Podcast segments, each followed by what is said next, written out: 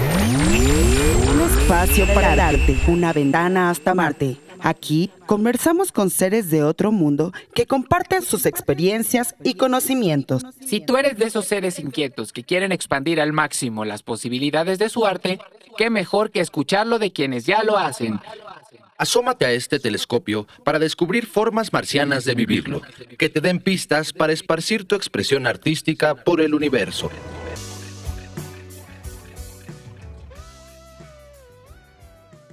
Emma Díaz es fundadora de Tiresias Copywriting y desarrolló un método que imparte en su taller de creación literaria para conectar y comunicar de manera efectiva a través de las historias. Emma es apasionada de las historias de transformación, desde movimientos sociales hasta transiciones tecnológicas. Es autora del libro Ciudad Espectral, antología de cuentos y poesías. Construyó liderazgo de pensamiento en temas de digitalización industrial desde el Departamento de Marketing Mundial de Siemens Energía. En este episodio, Emma nos habla de cómo su amor por la comunicación y la escritura ha impulsado una carrera profesional técnica, llevándola a viajar por el mundo contando historias sobre el futuro. Esperamos que disfrutes de esta charla tanto como la disfrutamos nosotros. Buenas noches, buenas madrugadas, cual sea la hora que, en la que nos están viendo o escuchando. Ya estamos aquí una vez más en De Marte, esta vez con Emma. Bienvenida Emma, gracias por venir. Gracias. por aceptar la invitación. Gracias por invitarme. Chido. Ahorita todavía estamos eh, probando los que nos están viendo diferentes posiciones eh, eh, aquí. Ya cuando encontremos la mejor nos seguiremos moviendo. Pero sí, gracias por estar con nosotros, Emma. La verdad el- el- es un gusto para mí y para todos nosotros escucharte. El tiempo que hemos estado hablando, la verdad súper interesante todo y está súper bueno que, que vengas con nosotros a compartirlo con, con toda la bandita que nos va a estar escuchando. Y, y pues para los que no saben qué es lo interesante, pues cuéntanos un poquito de... ¿De ¿Quién quién, es eres tú? Emma Díaz? Bueno, iba a decir que soy una persona curiosa, pero ahorita ya le cambié a chismosa. Chido. Porque pues sí me da mucha curiosidad la, la experiencia humana y por eso escribo y por eso hago lo, lo que hago, ¿no? Y, y explorar las posibilidades de- del lenguaje, o sea, esa capacidad que tiene de, de conectarnos profundamente cuando realmente lo sentimos y lo experimentamos eh, en, en toda su extensión. Entonces, bueno, por eso escribo, por chismosa, pero también me, me obsesiona el futuro. Y por eso estudié lo que estudié. Ok, bueno, ¿y qué fue lo que estudiaste? O sea, ¿y, y por qué escribes? ¿O qué es lo que escribes más bien, no? Ok. Eh, bueno, estudié ingeniería mecatrónica, que no tiene absolutamente nada que ver. Eh, desde pequeña escribía poesía, era lo primero que, fue lo primero que me, me gustó porque me volví fan de Javier Villaurrutia. Y su obsesión con la muerte se convirtió en mi obsesión con la muerte y con el fin del mundo, ¿no? Y en eso de explorar el fin del mundo, en mi fantasía, porque pues, yo escribía de eso de chiquita, este, me obsesioné con el futuro y las tecnologías y por eso terminé estudiando ingeniería mecatrónica, pero nunca dejé de escribir. Ok, y, y qué, después de que estudiaste, ¿qué, qué pasó? Pues ya me metí, digamos, a la, a la vida cotidiana de Godines, de ingeniera, pero en paralelo, bueno, mientras estudiaba, tuve este como viaje por el periodismo alternativo en que me ponía a escribir. La verdad empecé tomando fotografías porque me, me obsesionaba un poco ver a estas personas, a los activistas sociales y cómo sus sentimientos en esos momentos están exacerbados, ¿no? Están hasta el tope. Entonces a mí me emocionaba agarrar esa toma, pero por supuesto que no se quedó allí cuando, cuando publicaba una imagen en el blog. Quería escribir la historia de esa persona. Entonces eso, eso hice durante mi carrera, o sea, mientras estudiaba ingeniería. Y después dije, ya es hora de, de dedicarse a la ingeniería. ¿Y de qué era ese blog o de qué se trataba? Se llamaba Ciudad Espectral, igual que por eso el- mi libro se llama Ciudad Espectral. y se trataba de retratar a las personas. No, no era tanto una crítica política o así un posicionamiento político. A mí me apasionaba fulano que se disfrazaba, perengano que hacía esta cooperativa de pan, así sus historias. Y, y eso lo narraba ahí. Y bueno, les cuento una anécdota que creo que va mucho como a mi pasión, de que es eso de conectar a la gente. En una ocasión hice una crítica porque la manifestación fue disuelta por grupos políticos que se supone eran sus aliados y de repente los usaron para negociar. Y en eso yo estaba en la zona de prensa, entonces veía todo desde arriba como si fuera un tablero de ajedrez. Y hice una historia sobre eso, así como un tablero de ajedrez y diciendo, oye, es que de repente somos utilería.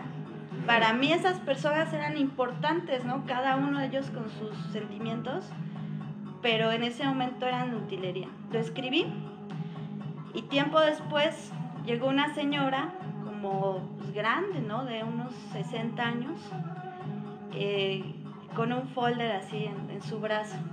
Y me dice, tú eres mi, mi seudónimo de ese entonces. ¿Cuál, era el seudónimo? Paquita. mi tocayo. Paco, aquí. Entonces llega con un folder y dice, ¿tú eres Paquita? Sí me enseñó que imprimió esa parte del blog de utilería, eh, donde hablo de que éramos utilería, y, y, me dice, no, es que esto me, me, conectó, me identificó, yo lo traigo impreso, ¿no? O sea, ella no sabía que iba a encontrarse conmigo, pero ella lo traía impreso porque era como de su, de su corazón. Y eso es lo que a mí me apasiona de, de, de escribir, que se pueden conectar las personas. Eric Fromm decía que el puente entre el inconsciente y lo consciente es la escritura, ¿no? Y esta búsqueda en la que tú has tenido, a pesar de que has estudiado cosas completamente externas a la, a, la escritura, eh, tú o qué te ha llevado o qué fue lo que te, eh, te hizo decir, ok, me voy a sentar y voy a empezar a escribir un libro? ¿Qué te llevó a decir, voy a escribir un libro? Pues en realidad esto era, esto era el blog. O sea, era el blog que se estuvo escribiendo durante seis años. Después lo olvidé cuando estaba ya metidísima en la ingeniería. Y un, un tiempo, hubo un tiempo en que comencé a recopilarlo, tratar de recopilar, y se había perdido mucho de lo que yo había escrito, muchísimo pues me, dolió, porque además me habían robado mi computadora, entonces yo no tenía nada. Me dolió, pero empecé a buscar y encontré que otras personas reblogueaban lo que yo escribía. Entonces lo recuperé y cuando tuve ya la, la antología completa, dije, ¿qué hago con esto, no? es una parte de mí que tenía olvidada. Y entonces fui con esta editorial y decidieron publicarme. Qué chido. Estuvo chido eso. Oye, Emi, ¿y qué, qué, tan importante crees que es para, el, para las personas escribir? Yo creo que es, es vital, que todo el tiempo estamos escribiendo, ¿no? Que cuando observamos el mundo, lo observamos con nuestro propio filtro, ¿no? Con nuestra propia postura y en ese sentido estamos haciendo una historia de lo que pasa a nuestro alrededor. Entonces, es, sentarse y escribirlo a menudo es sanador y también sentarse a leerlo es sanador porque hay alguien más que se siente como tú, ¿no? Y, y eso es una purga y es como, funciona como una reparación del, del alma, que es lo que vemos en el curso. ¿Nos puedes contar eso, por favor? Sí, em, les decía que, que, soy una persona curiosa, pero en realidad todos somos curiosos, ¿no? Y chismosos. Pero en realidad lo que hay en el fondo es que vemos cosas que podrían ser reparadas en el mundo. O sea, todos tenemos como una cosquilla de reparar el mundo. Y justamente si luego lo platicamos en eso, a veces coincide con lo que otras personas también quisieran reparar, ¿no? Está chido. Así es, y entonces cuando escribes, puedes tú reparar en tu historia lo que ves roto afuera y en ese acto te reparas tú mismo, ¿no? Porque lo que ves afuera a menudo está en la misma condición. Oye, y ya, es ya un que espejo, tocaste- como decías, ¿no? Ya que tocaste el tema de tu curso, háblanos un poquito más de tu curso, o sea, de qué se trata o qué, para qué es el curso. Bueno, pues es un, es un taller de escritura en donde la intención era llevar a las personas a, desde cero, ¿no? Quienes dijeron, yo quiero escribir. Y luego tienen esta, esta limitación de, oye, pero es que yo no sé escribir, pero es que yo no sé técnica, pero es que yo nunca he escrito, eh, etcétera. Y entonces mi intención era llevarlos desde ese punto de, pues realmente tú cuando tomas una pluma ya eres, el, ya eres un escritor. Lo demás es como talacha de pulir, de acentuar cosas y de dejar fluir cosas que están allá adentro, ¿no? Que a menudo como que las, las, las contenemos allá adentro por este mismo juicio, tal, tal vez de afuera o juicio de adentro, de que pues, te vayan a ver como un loco, de que em, a nadie le vaya a gustar tu escrito, porque escribir algo es como el amor incondicional, ¿no? Tú entregas una parte de tu alma. Justo, justo y que va con todo esto, una vez estábamos platicando que qué es lo que hacía de diferente a lo mejor que un libro o no se considerara arte o que se sienta profundo porque literalmente está escribiendo el escritor eh, su, su vida o algo que sí fue real. No recuerdo bien cómo fue eso. ¿No lo podrías platicar?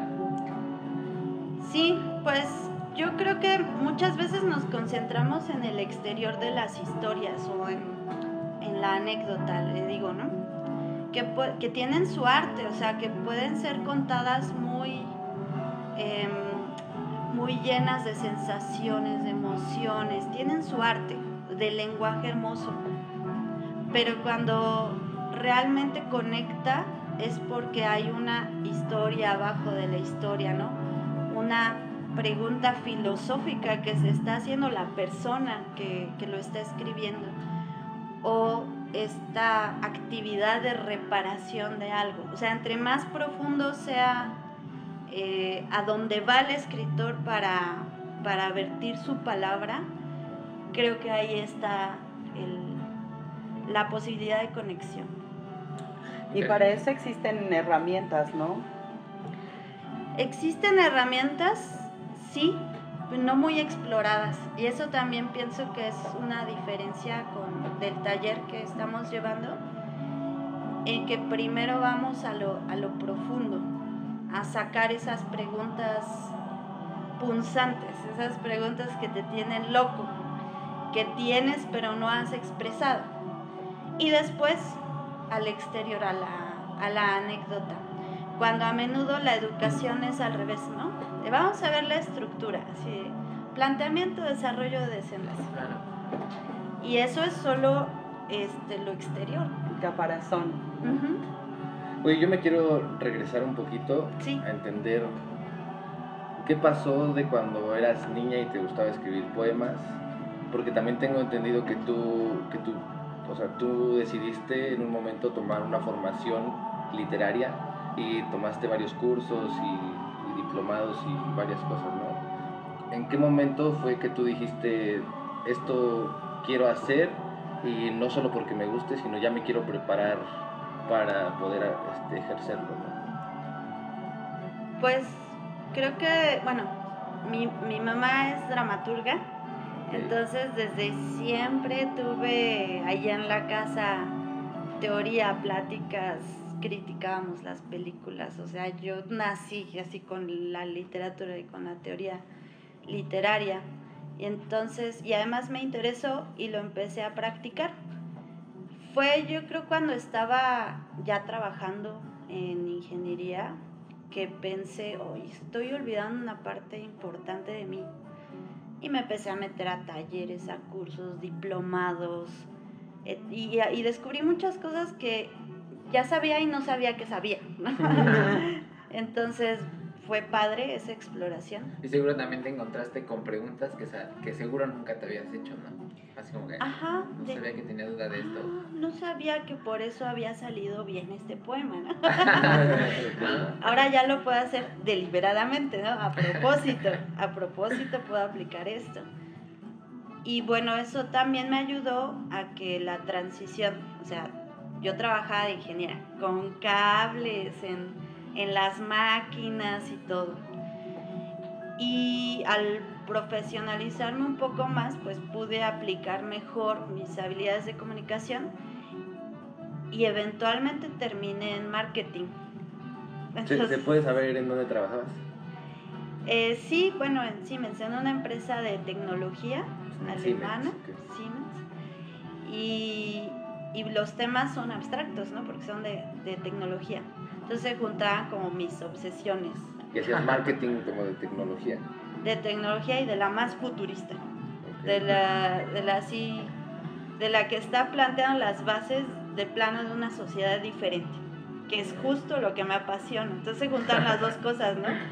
Mi obsesión con el futuro, con la literatura, y ahí tienes marketing.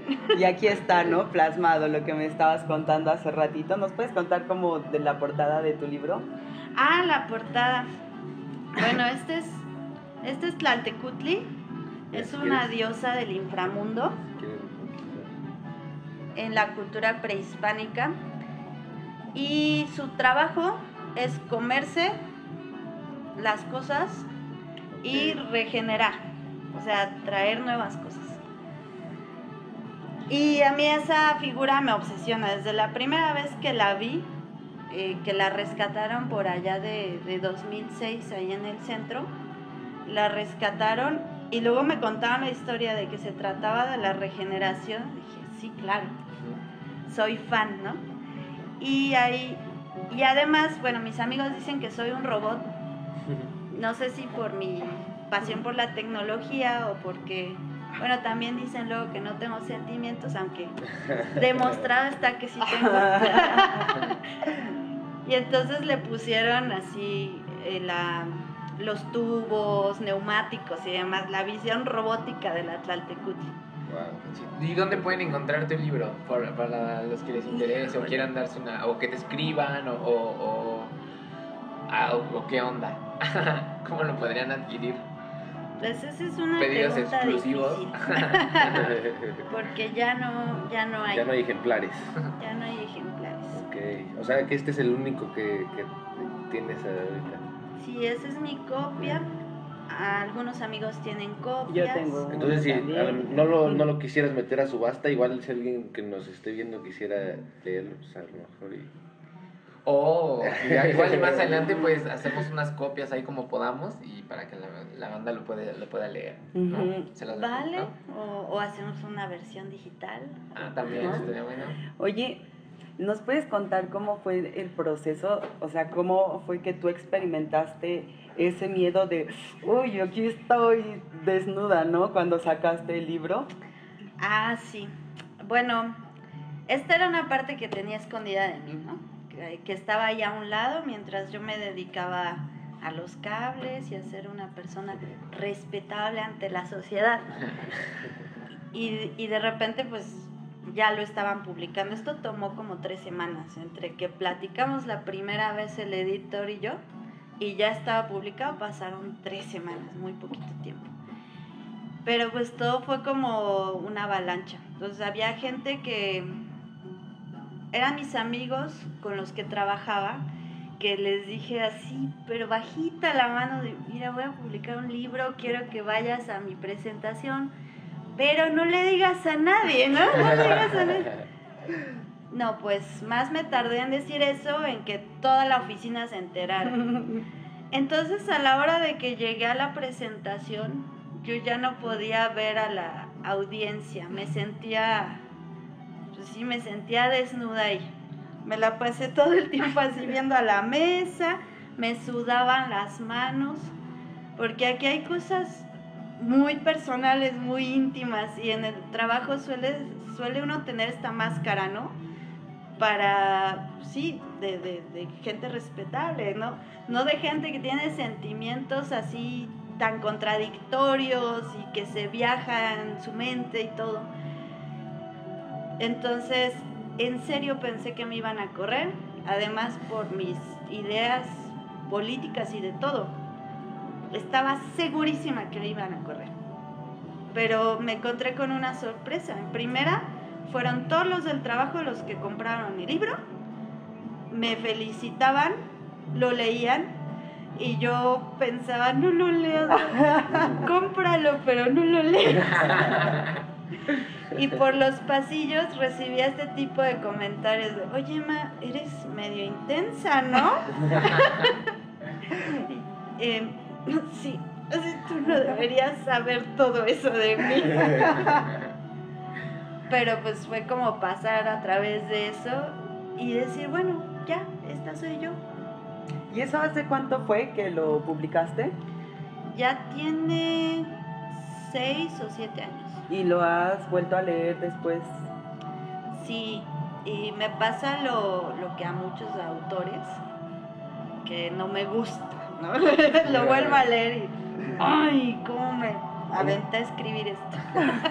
Oye, ¿tú, ¿tú qué le dirías al...? Porque creo que todos hemos estado en la posición en que a veces queremos escribir algo o enseñarle algo que escribimos o que grabamos o, o, o algo que en algo que plasmamos un mensaje nuestro y tenemos esta cosquilla o espinita de, de, si se lo enseño o no a alguien porque me va a juzgar o porque va o no le va a gustar o no le va a interesar. ¿Tú qué le dirías a alguien que no, no puede dar ese paso por este miedo? Yo justamente creo que ahí donde es incómodo que te vean es donde es más lindo que te vean. O sea, las personas cuando llegas hasta ahí es cuando se conectan realmente contigo. Eh, sí, el, el, lector lo siente. Cuando algo es superficial y no llegas ahí, se siente.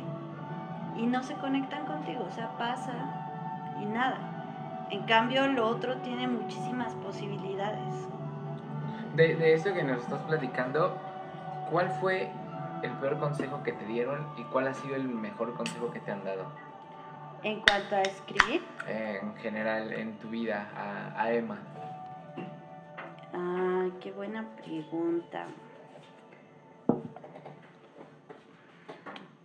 Yo creo el peor consejo que me dieron, tal vez también fue el mejor, fue no estudies letras. Fue el peor porque me o sea, me cerré esa posibilidad en ese momento de pensar que yo podía vivir de escribir o incluso de pensar que yo podía ser buena en escribir. Fue fuerte, ¿no? También fue el mejor porque me fui a explorar otras cosas sobre las que sí tengo también curiosidad y que eventualmente se juntaron. O sea, una, una cosa dio, dio lugar a la otra, extrañamente. Okay. Todo se conectó. Uh -huh. Wow. Sincronía. Los tiempos. Todo, todo es multifactorial, ¿no? Oye, Max, si tú pudieras regalarle algo al mundo, una sola cosa, así a todo, todo el mundo, ¿qué le regalarías? Pues esa capacidad de entenderse mutuamente. Si, si tú vieras a, a, Emma chiquita y ahorita te la, te la vuelves a encontrar, ¿qué le dirías? A esa Emma que escribía poemas. Ajá. ¿Qué le dirías? Pues le diría que sus que va a poder continuar con sus pasiones, que va a cumplir sus sueños, que va a viajar por todos los lugares que soñó Sí, me he hecho esa pregunta algunas veces porque les voy a comentar una anécdota. Una vez mi papá estaba, yo tenía cinco años, y mi papá estaba llenando aplicaciones de empleo, eran tiempos difíciles.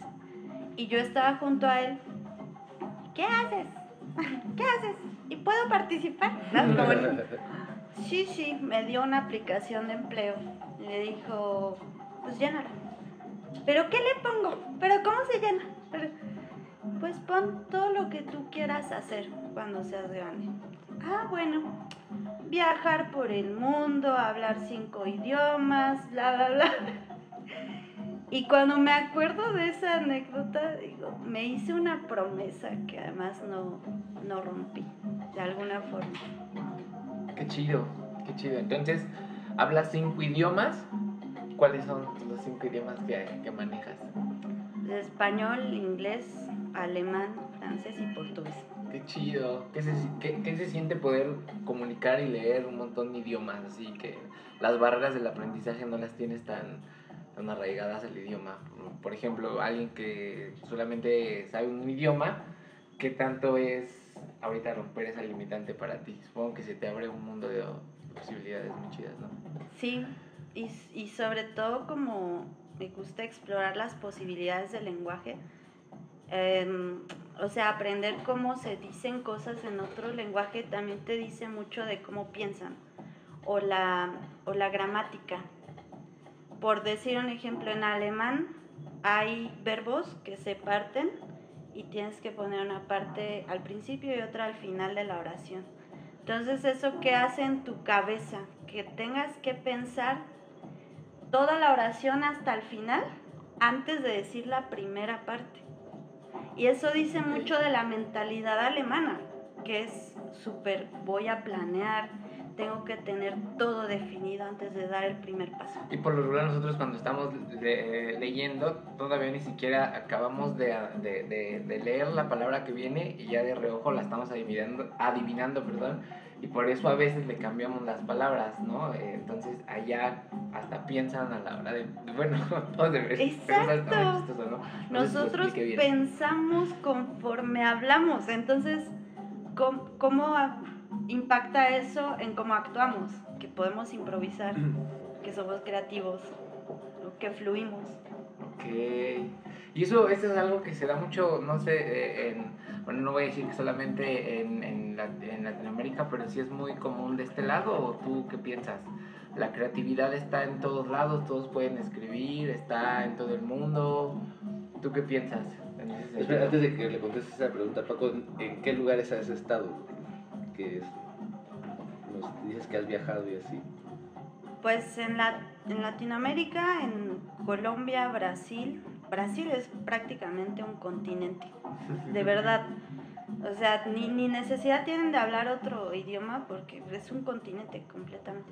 Ahí he estado como en tres lugares de Brasil, en Chile, en Argentina, en Bolivia, eh, bueno, más arriba del continente, en Estados Unidos, en como tres partes de Estados Unidos, en Alemania, en la República Checa,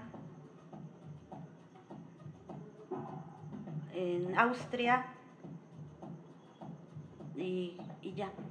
¿Y, y consideras que esa parte de, de- de ir adivinando las palabras y eso como parte de Latinoamérica, como dice Paco, o, o es en general?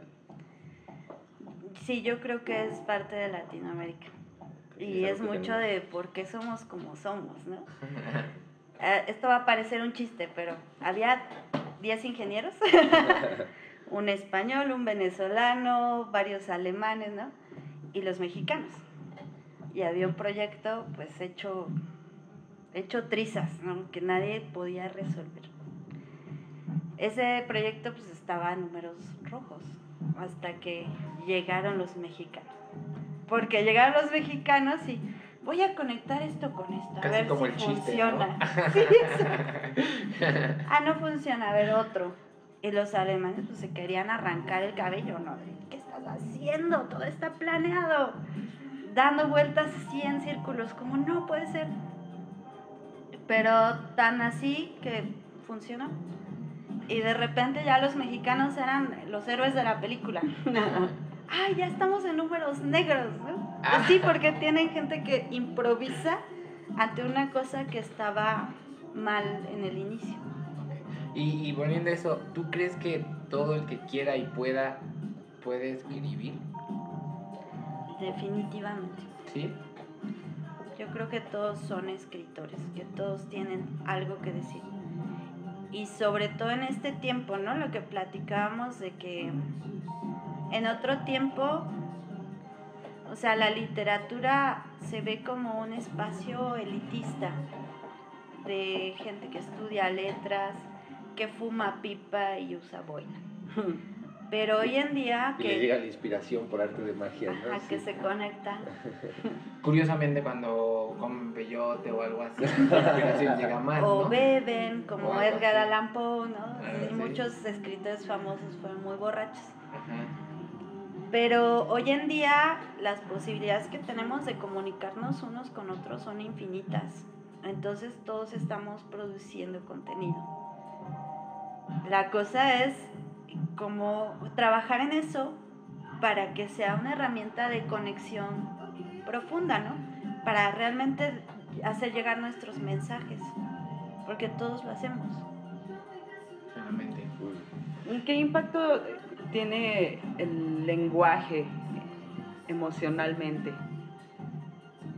Uf, Las emociones. las emociones. Bueno, en cuanto a en cuanto a las historias,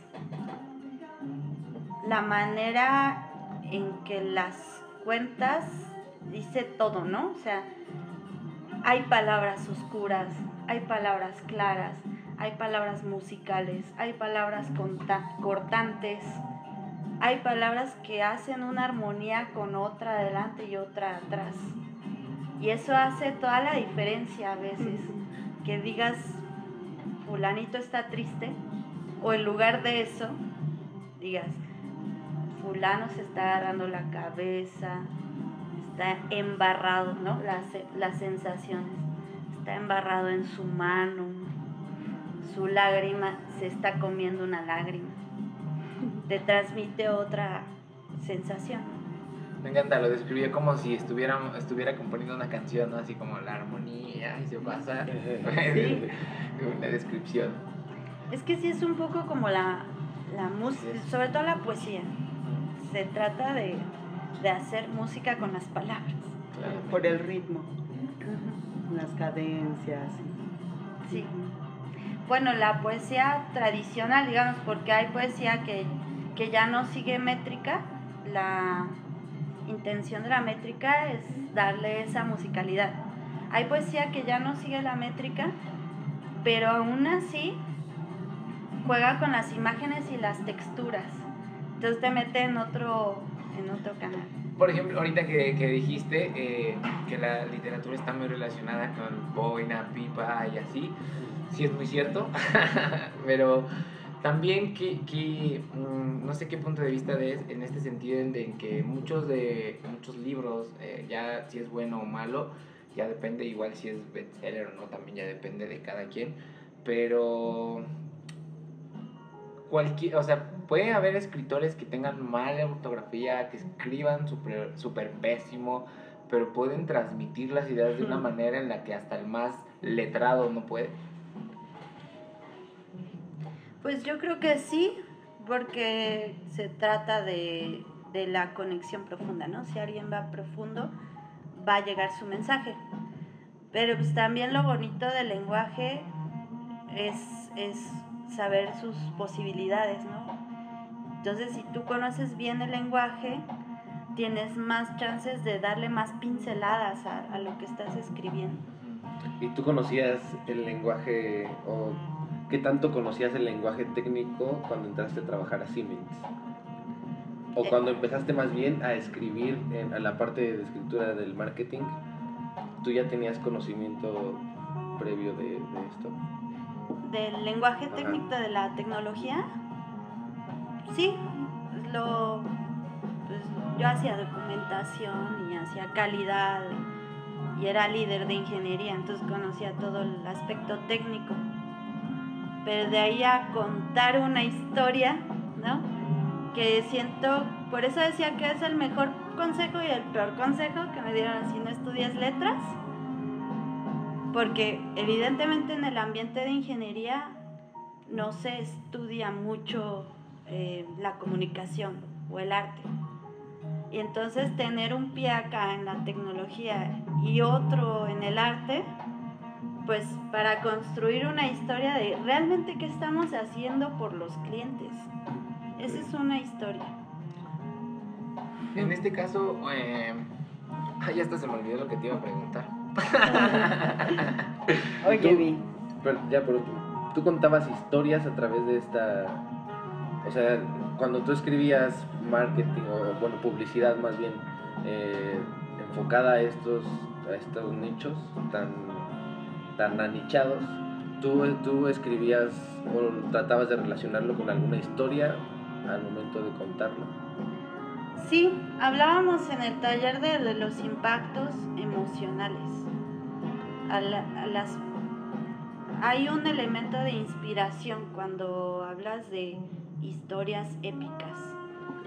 Y esa es la emoción a la que necesitas llegar cuando, cuando estás tratando de meter a alguien en tu barco, ¿no? De inscríbete a mi organización, ven conmigo. Es una energía fuerte la, con la que tienes que dejar al lector. Entonces yo pensaba en historias épicas, digamos, en la, en la lógica de historias épicas, mientras la anécdota se trata de cosas abstractas y técnicas. Ahorita, para, para, bueno, ya para terminar o ya ir terminando, ahorita qué, qué, qué andas haciendo, dónde te pueden buscar, dónde pueden este, ver lo que escribes o, o, o cómo, o seguirte en Instagram. Bueno, estoy como Emandroide, porque soy un robot. Emma con doble M, droide, en Instagram. Y está el taller de escritura, que por el momento se llama Ánimas Escritoras. Próximamente va a tener su página de Facebook y también hay un WordPress donde los participantes van a ir subiendo sus escritos. Me habías platicado también sobre este curso que la idea es de que se- de al final, al final los que eh, concluyan el curso van el curso, eh, sí el curso, ¿no? Pensé que dije un curso. ¿Qué es lo que iban a hacer? Ah, había- ah, Me habías platicado que al final del curso hay una dinámica, una que iban a hacer un video. Tienen Pues- un proyecto, es proyecto personal, puede ir cualquiera que quiera hacer un libro, que quiera escribir un blog, que pueda, o sea, es para todos en general, que o hay requisitos. es para todos. Realmente justo no se trata de estudiantes de letras versados en letras, sino alguien que tiene algo que decir, ¿no? Y entre los participantes, pues hay, están siguiendo proyectos personales. Una, una participante tiene su serie de crónicas de viajes porque ella ha viajado más por el mundo que yo. Alguien está haciendo su tesis. Alguien este, quiere ser influencer. Alguien solo quiere desahogarse porque tiene el corazón roto. Para todos ellos es el, el curso. Y pues no hay en sí un proyecto final, pero sí está el blog donde ellos van a publicar cuando se sientan como satisfechos de lo que están escribiendo. Qué chido. Oye, y para el nuevo grupo que vas a abrir y para la gente que nos está viendo, ¿no tienes algún descuento o algo así? Si, si van de parte del podcast a inscribirse. Claro que sí. Yeah. Un descuentazo. Ya cuando te escriban que, que, que te digan, ¿no? Sí, sí. Ok, entonces si a alguien le interesa el taller de Emma, puede escribirle, decirle que se enteró aquí en De Marte y pues ya ella les dirá cuál es su, su regalo o su descuento, ¿no? Sí, porque soy fan de De Marte. Bien. Entonces, Muchas gracias. Pues Emma, muchísimas gracias por habernos acompañado, en verdad, gracias.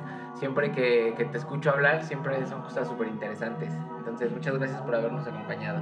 muchas gracias a ustedes por invitarme. Y muchas gracias por estar compartiendo todo esto, porque creo que es ahorita, estamos en tiempos en los que necesitamos expresar, ¿no? Y qué mejor manera de expresar que a través del arte, ¿no? Pues muchas gracias por Muchas estar gracias. dando como tu granito de arena para que esto continúe eh, en evolución consciente y deliberada. Deliberada. Gracias, desde otras dimensiones hasta, Desde hasta Marte. este espacio. Exacto. Nos vemos. Pues nos vemos. Muchas gracias.